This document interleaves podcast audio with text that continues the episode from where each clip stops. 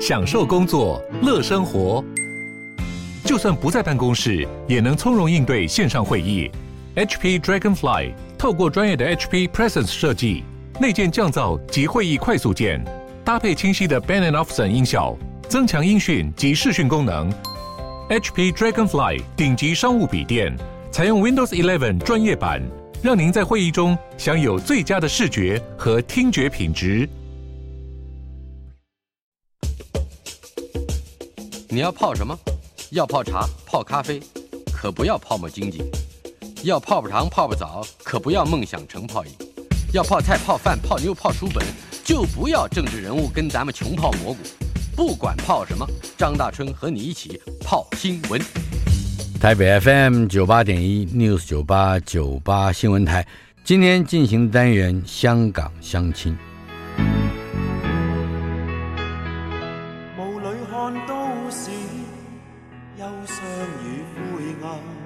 香港相亲所访问的来宾，大多是近年来加入台湾生活圈的朋友。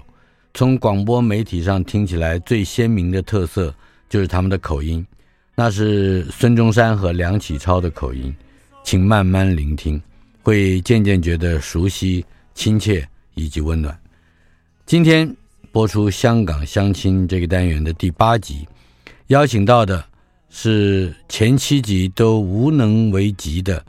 呃，一个特殊经历的来宾，也就是说，他来到了台湾居住，不是一两年、三五年，他已经来了四十多年了。呃，邀请到的是亚东纪念医院神经医学部失智中心主任，也是台湾认知功能促进协会的理事长曾瑞兴医师。曾就是从前的大明星曾曾的曾。呃，曾医师到台湾来的时候才十八岁。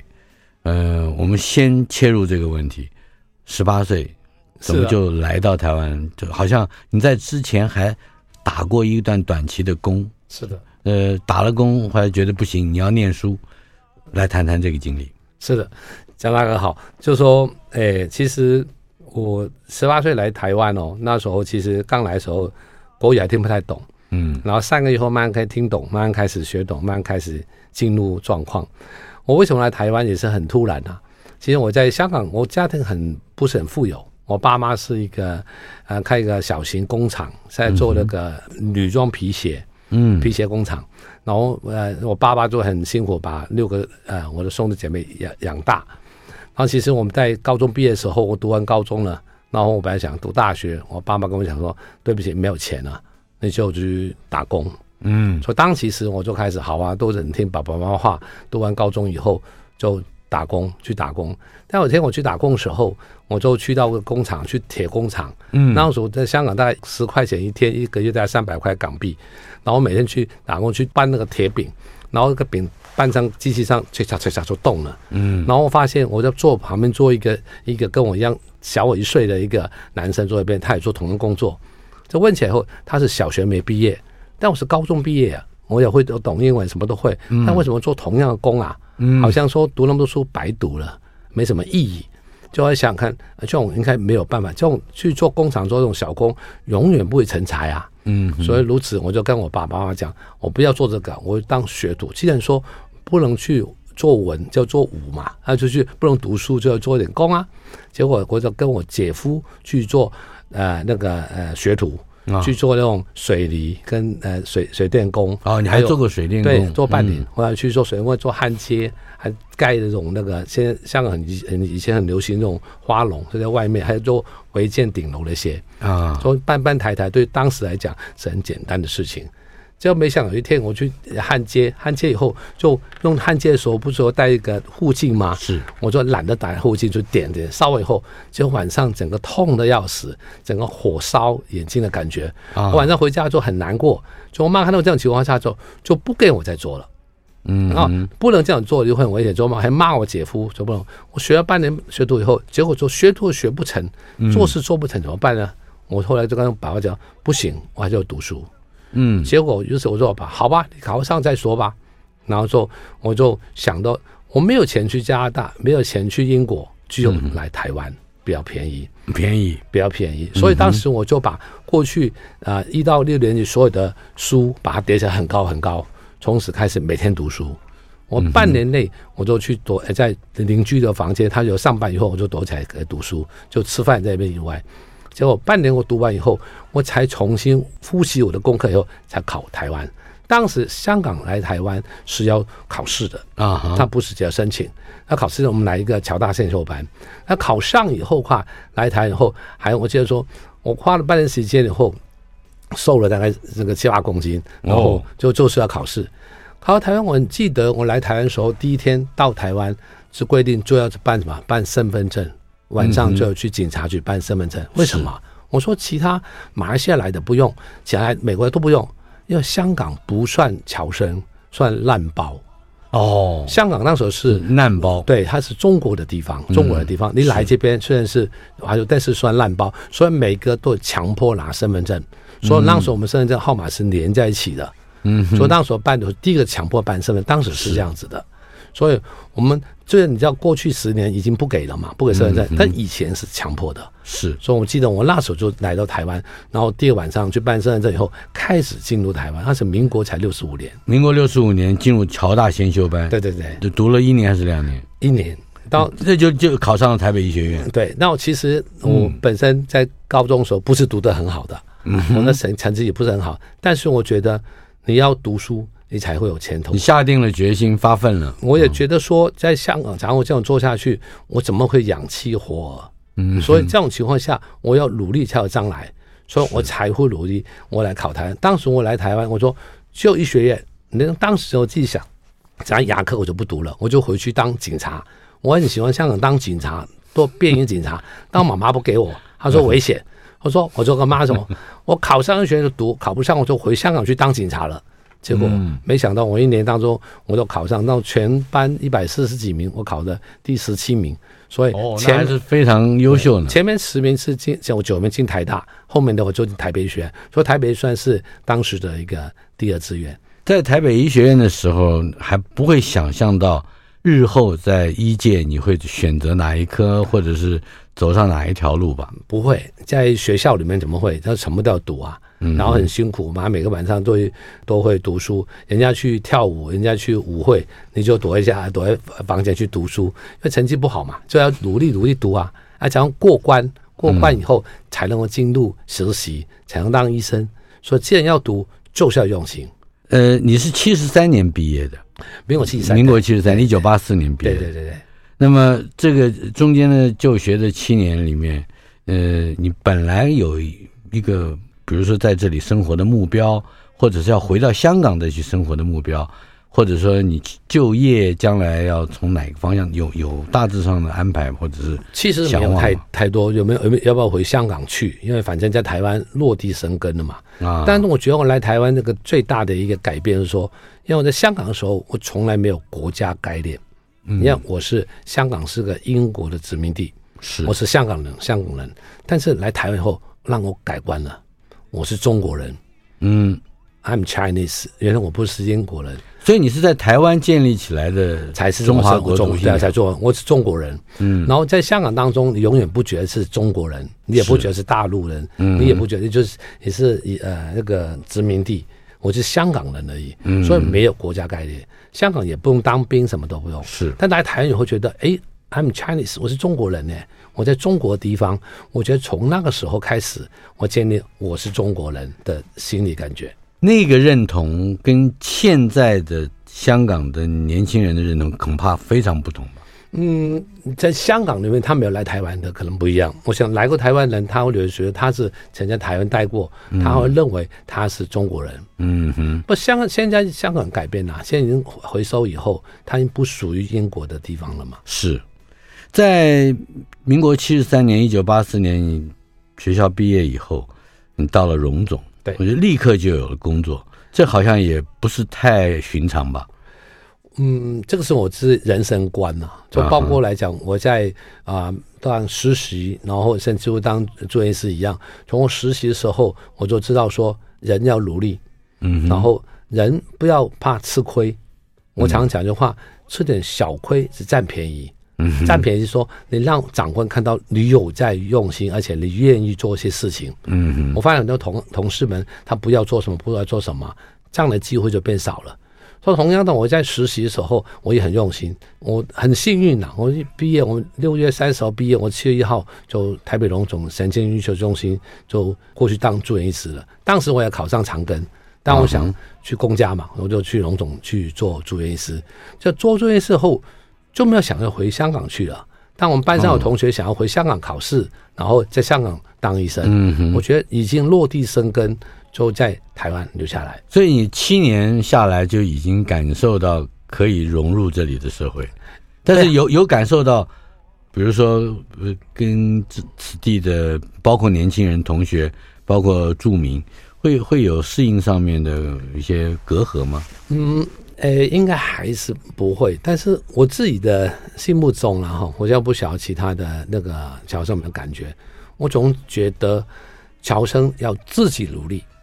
嗯，自己去打拼，有时候在同一个单位好像 maybe 你可能不是给人家所注重的，是、哦、对。有时候我觉得可能自卑吧，还是也不算啊，就是好像总觉得会可能会被人家歧视，所以在我选科别的时候，嗯、我特别在从毕业以后选呃科别，我没有选外科系，嗯哼，那时候我认为外科系是像学徒制。老师不教你，你就不要了。有手艺的，然后这师傅不教你就不懂了。嗯、所以我选神经内科，我靠我自己，我把书读完，我学到东西以后，别人不帮我，我也可以达成。有个传说是你打排球打了手受伤哦，对，是这个这个大家都很厉害，我那个也许都知道。外科有点困难，会会有这个吗？我呃在大学四年级的时候打排球，不小心暑假嘛，就滑倒撞到那个手腕，结果他有那个 ulnar 跟 radial head dislocation 划开了，当时没有被发现，在半年后才发现，可能太晚了，来不及把它再做 reduction，马上接起来，所以后来就切掉那个 ulnar head。哦，切掉。所以我认为说，我这样手可能会有一点点的限制，所以我就不做外科系。其实这个是其中之一啦，因为你手要很灵活嘛。但后来发现那个不影响我。但其实我在我心目中当中，我要走外科系、内科系，我就说你要不靠人，你要靠自己可以达成的事情，你将来会你会登顶比较容易。当然，你每次要靠人家的时候，人家不教你，你就不会不会不会学。外科系是学徒制啊。假如师傅不教你，主任不教你，是你永远也没办法当很厉害的外科手。你选了内科，算是一个也有一点偶然成分在里面的一个一个决定。而另外一个偶然成分是你正准备升上荣总神经内科主治大夫的时候，你就被挖角了。啊讲，这个我在荣总当中，我也在很努力做，所以我本来很快升上总医师，然后升主治医师。嗯，刚好总医师那一年，然后就是呃，更新院的那个院长陆修女就来拜访那个龙总，要找陆又琴。陆又琴，对，他就找那个让朱副理，我们朱朱主任，他说想要找呃主任。哦，嗯，当时就我刚我在接待他，他说很喜欢我，希望我能做更新医院，嗯，然后当时我就我想在龙总多好啊，那不需要啊，为什么离开呢？嗯，然后我就当然极度反对离开龙总，然后升主任以后在那边就好啦，嗯哼，所以当时我就问过我的老师那个刘秀芝刘主任。啊，那刘主任就跟我讲一句话说：郑瑞兴，龙总这样做下去，你十年二十年都不会换主任的，你要当主任的话。你要你这边只能做万年的主治医师，嗯，你当主任是很难的。还在美国当中，我们在哈佛训练完以后，我们都去另外的地方去建立自己的山头啊，哈，只要你要多出去之下，龙总才有不同的点，嗯，然后去发展。是，那我想看也没有不不对哦。我在龙总不永远是主治医师吗？嗯，他现在过去以后，我很快要当主任了。当主任了，所以当时是我有点打动我的心。他后来最后打动我心的是那个陆院长。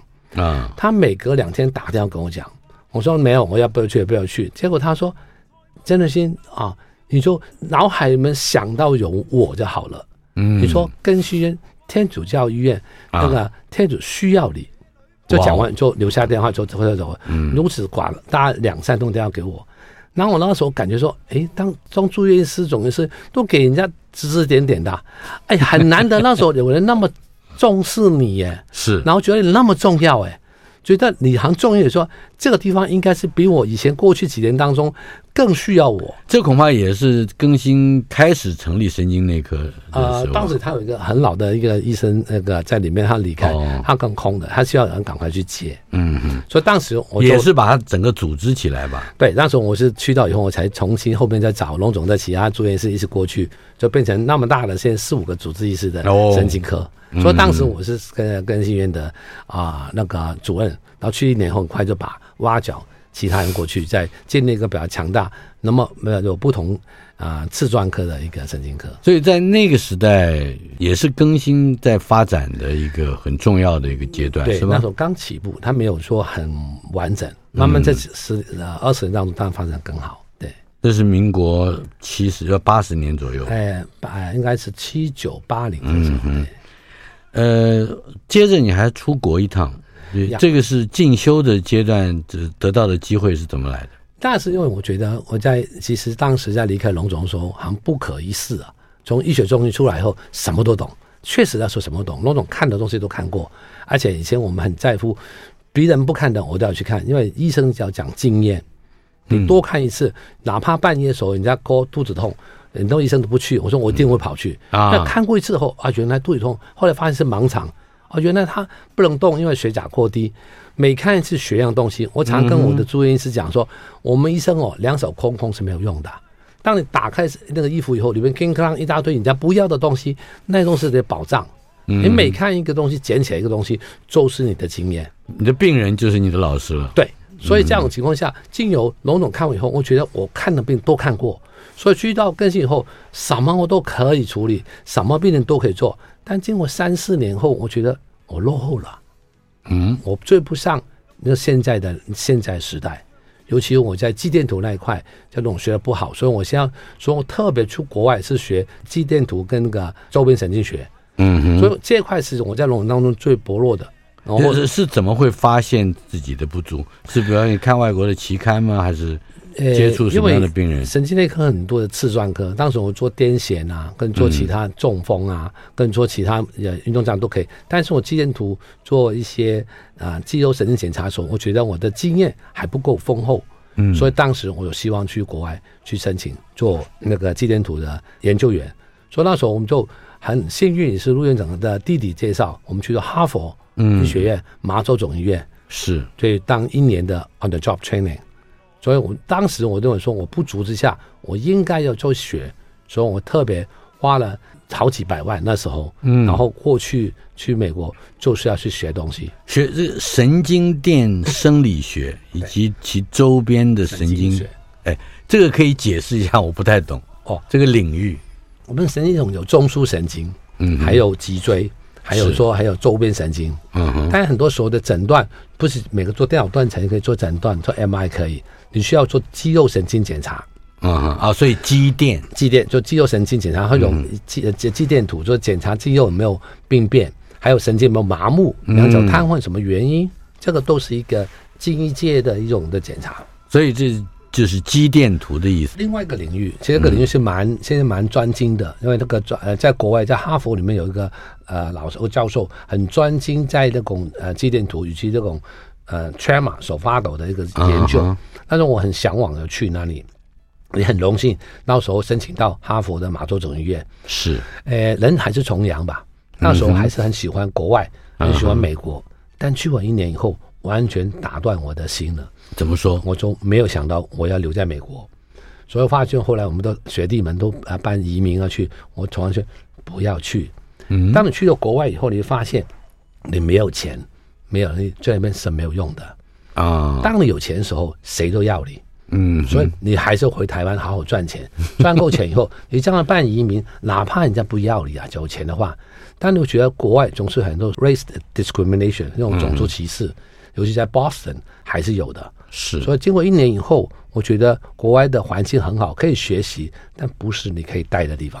但是也也就学了一年吗？一年，嗯，我面临那个一般的 fellowship 一年就回来了。是，但我就会把带进台湾最先进的一些肌电图检查的方式，嗯、把一些新的 model 带进台湾，也就是这个神经电生理学和周边神经学的这个领域。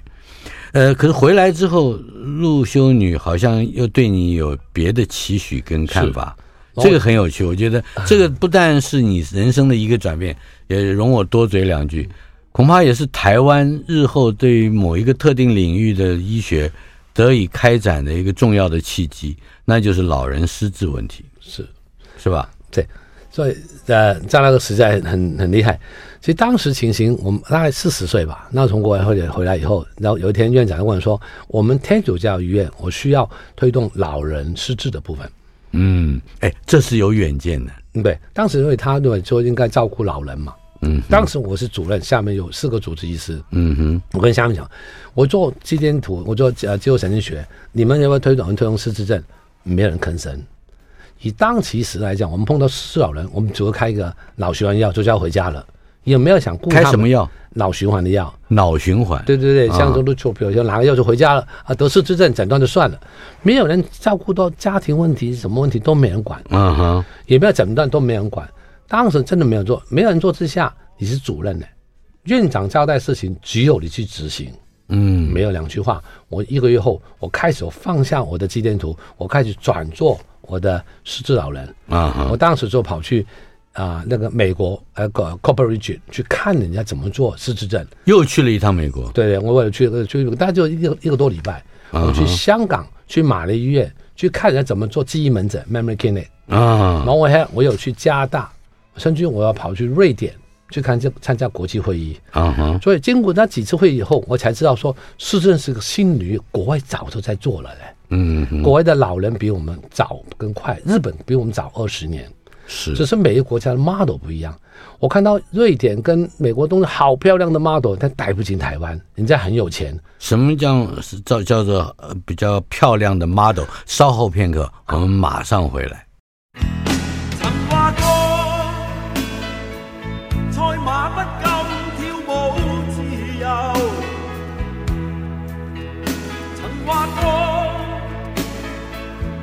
这里不变，我会逗留香港相亲单元访问的是亚东纪念医院神经医学部失智中心主任，以及台湾认知功能促进协会的理事长曾瑞兴医师。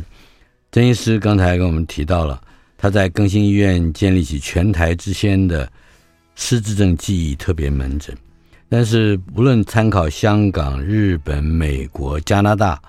呃，似乎嗯，在不同的先进的地区，虽然他们的医疗技术或者是研究，呃，能带头，可是他们所形成的这种看诊的 model，好像跟台湾在地的情况是还是有格格不入的地方。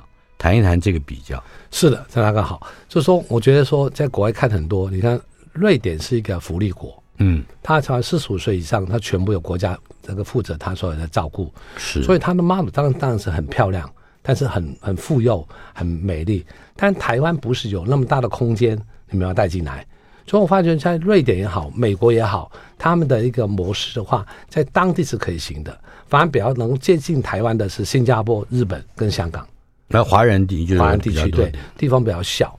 所以当时候，然后呃很多的照顾的 model 带进台湾，也是我当时去到香港玛丽医院，看到他的老人科医生在主持的叫记忆门诊，他们是用英国的 Memory Clinic 的 model，、嗯、我们当时就把这个整套东西英文版带进台湾。所以那时候我们在更新研究就找到，因为他那个记忆门诊不单只有医生，还有护士，还有社工，还有营养师，还有那个整个呃心理师的团队，所以把那英文版的部分翻成中文版啊，哈所以我可以敢说我是台湾的失智症记忆门诊的首创者，所以大家都在神经科领域都知道我是第一个做 Memory Clinic 的。对了，这个失智症的记忆特别门诊。它的内容，我相信一定有很多跨科别的内内容。那个，那只给我们介绍一下比它比较细节性的东西。好，因为失智症不是单纯只有医疗问题，不同的程度需要不同的专业。早期需要医生诊断，接下来需要一些呃那个社工师提供社会资源，嗯，心理师提供一些情绪跟心理的卫教，还有需要说一个护理师照顾一些日常生活部分，哎、甚至营养怎么吃。还有一些包括呃智能治疗怎么做运动，所以需要跨领域团队在合作。所以在基本诊断的时候，我们就起码有医生、有神经科跟精神科哦，是最理想的，但是现在台湾很难做到。通常单一个神经科或精神科而已，嗯、加上我们会有社工师、有护理师，哦，嗯、然后甚至有药师，甚至会有营养师在共同帮忙诊断完以后的微教，所以这个叫记忆整合门诊，跨领域的。这个呃，整合门诊里面一定牵涉到一个，我相信也是您引进的，也就是评量的量表。是这个量表有呃与日俱进嘛？也就是说，它可能多少年就要更新一次。那大致上可以为我们举例介绍吗？对，其实说那个记忆门诊，它的整个量表还所用的都是国际所用的量表，包括 MSC，包括 KC，包括 CDR。跟 MPI 那种的量表是固定的，但只是说你怎么样把整个不同的专业人员来人员来变成一个病例，那个病例这很重要。讲很容易，做很难。嗯，我觉得我在做记忆门诊做那么久了，其实在每个院当中，你要院的支持下才能做。现在看到记忆门诊都是医生一个人在看诊，没有其他跨领域团队。大部分来讲，要为健保给付，就给付的话，只是一般的门诊的费用，一天一个诊还是一百块。啊，所以其实当时我在做的时候，认为陆院长很支持下，所以更新院成立第一个记忆门诊，然后啊、呃，在跨领域哦，当时我们有呃护理师、有心理师、有医生共同来帮诊断。嗯哼，我发现我后来我十年后，后来因为高雄龙总的时候，我的学长叫我去帮忙，所以我从离开更新，我本来以为去高雄龙总就不会再开记忆门诊了，因为不太可能会医学中心又开这种整合门诊，需要两到三个诊间来整合的。嗯哼，结果结果没想到我去那边以后还是做记忆特别门诊。对，我本来去以后我本来不开了，结果那个院长就跟我讲说：“你那边在台北不做基本做的很好吗？为什么我们高雄龙总不可以做？”我说：“院长你要做吗？就会耗很多，其实是亏本的门诊啊。你需要跨领域进来以后，并没有多少给付。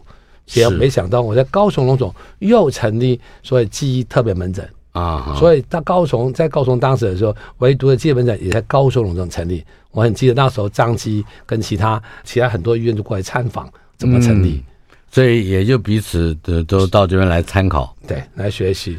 我倒想要知道这个，我我听说啊，在您的这个特别记忆门诊里头，有非常多的故事，也就是说，每一个病人都似乎背后有个一辈子、半辈子的。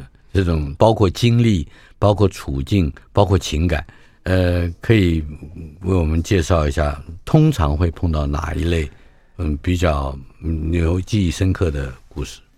其实我很感谢陆院长，呃，要我们做这个领域。其实当其时因为没有太多人愿意做，就变成我这个香港来的乔生，然后曾仁信，然后在这个领域站在。地先地位，嗯哼，然后这个社会没人要做，所以我们就尽量去发展，或去发掘国外的不同的 model 带进台湾。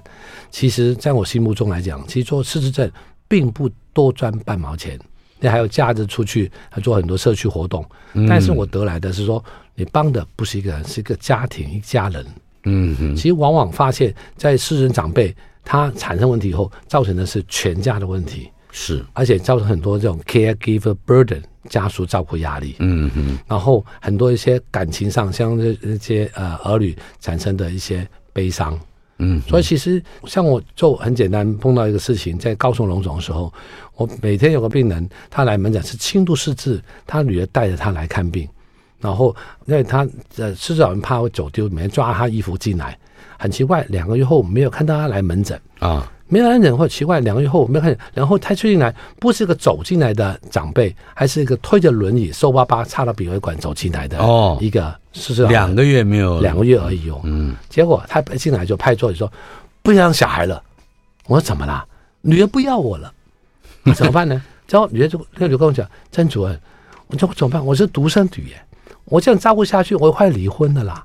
我爸爸就我花了很多的钱送去很好的 nursing home 就护理之家，是，结果去到以后，爸爸就开始怎么样？第一个怎么样？女儿不要我了，嫌我烦呐，所以爸爸得到严重的忧郁，嗯，忧郁后他不吃不喝，宁可自己死掉，是，所以在安养中心不吃怎么办？就插鼻管灌啊，吵闹就把他绑起来，所以两个当中瘦了以后的话，变成就会把他约束起来以后变。整个状况从走路变不能走路，所以他到照顾上实在很多困难。他女儿说：“我怎么办？我还是要为我自己活下来。”所以最后这个长辈还是慢慢会卧床啊，慢慢就会会缩短他的寿命。是，这这看起来不是一个人的故事，好像这是一大类人的故事。是的，就是家庭的负担导致老人家对于生命看起来嗯已经绝望了。所以早期那这这个时候展现在身体上，也就是说他生理上会有容易出现什么样的疾病呢？就是他能能卧床以后就容易，你假如因为忧郁不吃不喝，容易就呛到，容易造成肺炎啊，其他感染产生。因为其实早中期的失智长辈是不适合去那些二十四小时的护理之家的，嗯，需要去一些呃 daycare center 日间中心，白天去晚上回来，是对，所以照顾失智长辈是很复杂。很多家庭照顾是不容易的，常常有说，因为私人长辈又有妄想的行为啊，怀疑老婆外遇啊，啊不给老婆出去啊，那些这种问题层出不穷。是，呃，但是在跟病人沟通的时候，这还不像是一般的这里痛那里痛，有发烧什么有症状，有一些心理上的问题，这需要比较长期的耐心的，而且要对话。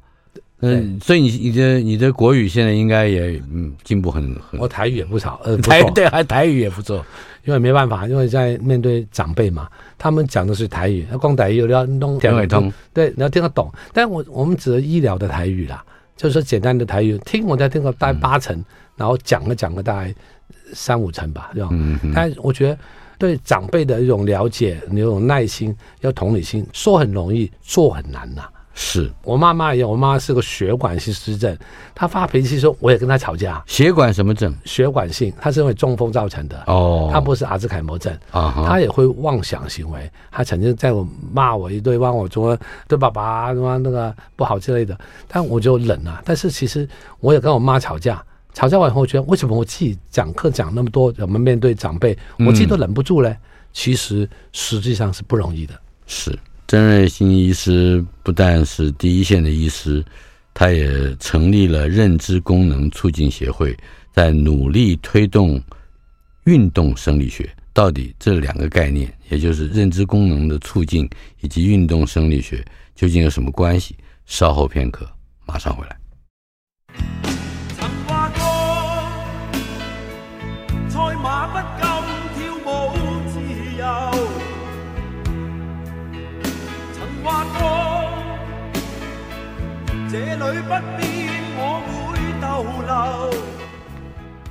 香港相亲单元访问的是曾瑞兴医师，他是亚东纪念医院神经医学部失智中心主任，也是台湾认知功能促进协会的理事长。我们下一个话题正是跟这个认知功能促进有关，好像它它涉及到一个运动的一个概念。我们我们先先说一说。去去理解这个认知有没有问题，或者说理解他是不是失智，多多少少跟这个人记得什么事情、不记得什么事情有关。好像你有一个故事，是我常常会在门诊当中发现一句话：嗯、很多病人走进来说记忆不好，嗯，然后像有个病人走进来说，我前天买东西，我买三样忘了买一样，我忘了买什么？忘了买豆腐啊，嗯，我说真的，你记性不好啊？没有啊，你记性真棒。三天前你忘记买豆腐，你还记得，这个对吧？所以说，你看这个是健康老人，嗯，认为他记得和忘记的事情，对，OK。另外一个有时候你安慰到我了，我现在常常忘记，但是我都知道我忘了什么，那是正常的，啊，那是叫良性遗忘。但是我另外病人走进来不一样，那个媳妇就拿个字条偷偷把进来，主任，我我婆婆每天忘东忘西，怀疑她老公外遇，怎么怀疑她费用怎么样？然后进来以后话。结果师傅就不敢讲话了，然后病人进来说：“我、哦、看什么病？我什么病都没有。”嗯，糟糕，他根本忘记他忘记的事情了。嗯，所以他完全不承认自己忘记，这个是失智长辈。呃、所以他完全忘记他忘记事情，呃、他不觉得有忘记事情，是这个是有病的。所以在临床上很简单，两句话里面就已经是 就已经知道他是否有病没病。这个是我常会跟家属解释说，你是只是良性遗忘啊，这个不对，我们要做检查的决定。回到我们刚才上一个阶段的话题，这也就是还要提到认知的促进，对，认知功能促进。因为我们不都是小小孩子会说，哎，要要促进他的学习能力，是呃，然后一辈子有用。那么年纪大的人，尤其是可能被怀疑有失智状况的，怎么样去去理解他该促进一些什么样的认知功能？是的，因为我觉得我做失智症做了二十几年当中，我很懊恼，现在没有任何药物可以根治阿兹海默症。嗯，得病到死亡，它的过程当中是无法改变的。嗯，然后最过去在十年前开始，全世界的鼓吹就是多动脑、多运动、健康饮食。以及说那个增加社区网络，嗯，最后加上说充足睡眠、减少压力来延缓失智。那我如何让一些长辈还没有失智前或者是熟龄后就要去延缓失智了？嗯哼，临床上我们很多都发现多动脑、多运动确实可以延缓三到五年，所以我们很努力。在五年前，我跟我太太那个我们一起去到加拿大去找那个蒙特梭利照顾 model 的一个 demonstrability 认知优能。我们去拜访他们以后，我们跟他去学习，拿了证照，然后把加拿大的认知用 demonstrability 的 model 蒙特梭利 model 带进台湾，嗯，带进台湾就说如何多动脑，动脑怎么动脑啊？还用他的过去的经验喜好来设定，我们要 NISA 根据他兴趣哦，还有他那个智智能，还有还有他那个需求，还有的能力来设定他日常生活。来训练他说，就多动脑概念，中蒙特梭利概念。蒙特梭利过去用在小孩嘛，但小孩针对智能障碍小孩在使用啊。是智能障碍，因为它功能不好，所以我们用它先保有什么能力来训练他。老人失智以后，或者长辈老了以后，嗯、你不要看做一些他不能做的东西，所以我们是带进蒙特梭利概念，我们才设立这个认知功能促进协会。另外一点，不单是多动脑，还要多运动啊。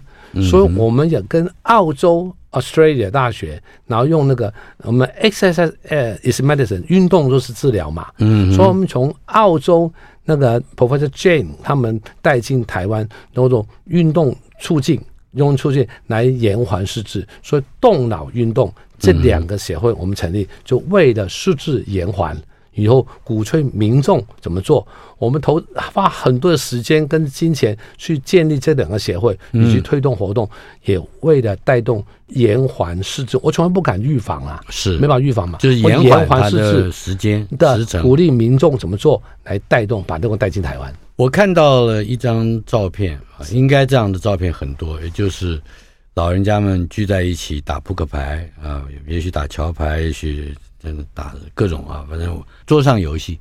我想到一点，就也有人说过，打麻将可以延缓这个失智，或者是会帮助人训练老人家训练什么。可是刚才您又提到另外一个概念，那就是要压力要小，减轻压力，呃，让从事有兴趣的。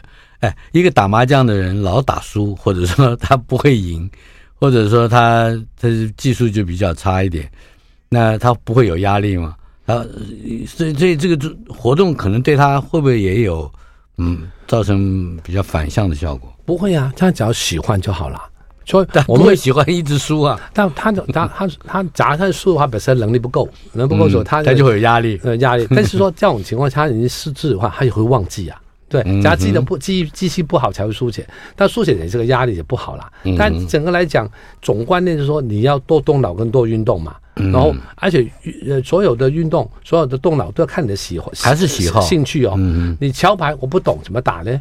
我打麻将我懂啊，所以我要玩什么、做什么都跟你过去兴趣有相关，来设定你的日常生活的活动，总要要动，不能整天多在家什么都不做。然后脑袋不动的话，跟着退化就更快了。是，呃，在社会资源方面啊，也就是除了家人之外。还有没有可能有一些什，尤其是在医院，透过医院的号召或者是组织，有没有什么其他的社会力能够介入到对于呃老人失智这个问题或这个现象，嗯，共同来呃提供协助的？有的，现在全国当中其实做很多失智公照中心，以及据点。其实很多的医院都有成立失智共照中心，来推动社区的活动，包括友善社区。嗯，很多先蛮多医院，现在全国大概有一百多个医院在进入这个失智共照中心的照顾。啊，然后在以在地老化概念，然后在地当中的长辈能够做接受训练，然后甚至失智以后怎么做好的照顾，怎么做团队，这点我觉得是公部门当中所有的医疗体系都在进行中的。嗯、呃，大致上有哪一些呃活动，或者是可以鼓励他们参与的？嗯，现在我也想参与一下。现在其实说，大部分来讲，针对病人端的面的话，其实说教导家怎么做，其实都去照顾家属。你有没有觉得失智症并没有成立病友团体？它不像说开心俱乐部病友团体，失智症只有家属支持团体。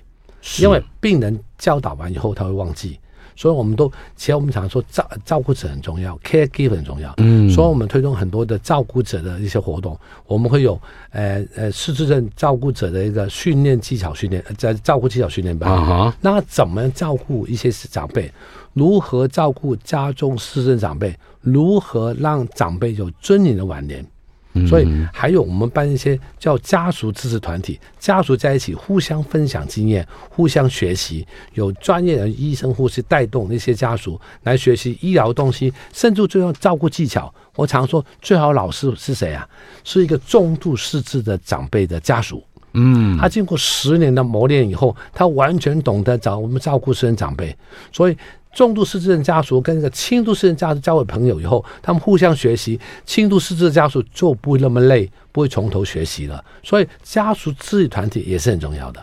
所以台湾认知功能促进协会的这个组织现在也在全省各地。是，呃，他怎么样活动，而又如何呃跟他们联系切磋呢？我们这些协会里面，我们有一个有 email 跟电话。其实我们推动的是教育。这样包括全国，包括每个县市，甚至金门都找我们去教如何用蒙特梭利 model 去照顾生长辈。实际上，我们训练的是很多是一些专业人员，包括一些个管师、跟护理师、跟医生，他怎么去带动活动。从病人本身的话，也可以学习怎么样去照顾自己，让自己还没得失之前，就要怎么训练自己动脑运动。用什么样的 model 让你能够延缓的失智出现？所以完全是以教育形态，因为今天这个协会它是以呃教育为本质。我们当然以前我们有一个叫经济学院，我们在大安路有成立一个经济学院，是一种 Montessori model 的一个 daycare center。最近在在一月份吧，我们在内湖就成立另外一个那个更大的，是跟社会局合作的六十个人的一个经济学院，也是用 Montessori model 照顾的 model，这个也是。搭配做 daycare center 的怎么去建立？做 daycare 的时候，如何用蒙特梭利的概念来照顾那些失智长辈？是让他家属们回家去怎么去面对他们？这到了晚上，家属就可以把白天学到的经验也拿来。嗯哼，好的。这个最后还有一个小小的问题：是你到台湾来接近五十年，呃，说要落地生根，呃。还会想要在什么样的机会之下再回到香港去吗？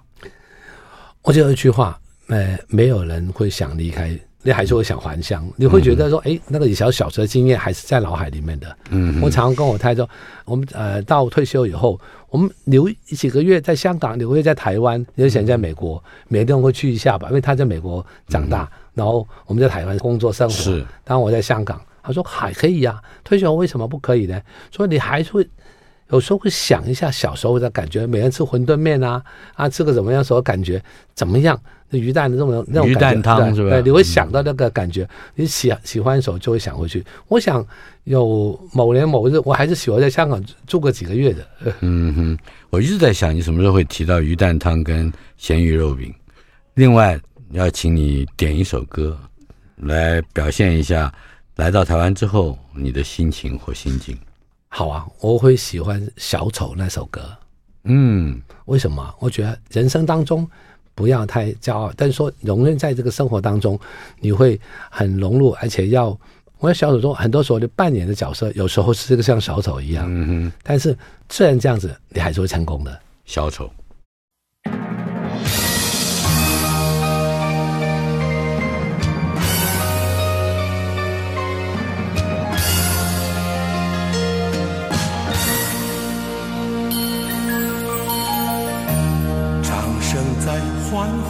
之中响起，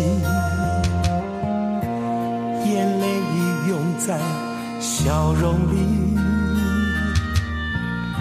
起幕时欢乐送到你眼前，落幕时孤独留给自己。是多少梦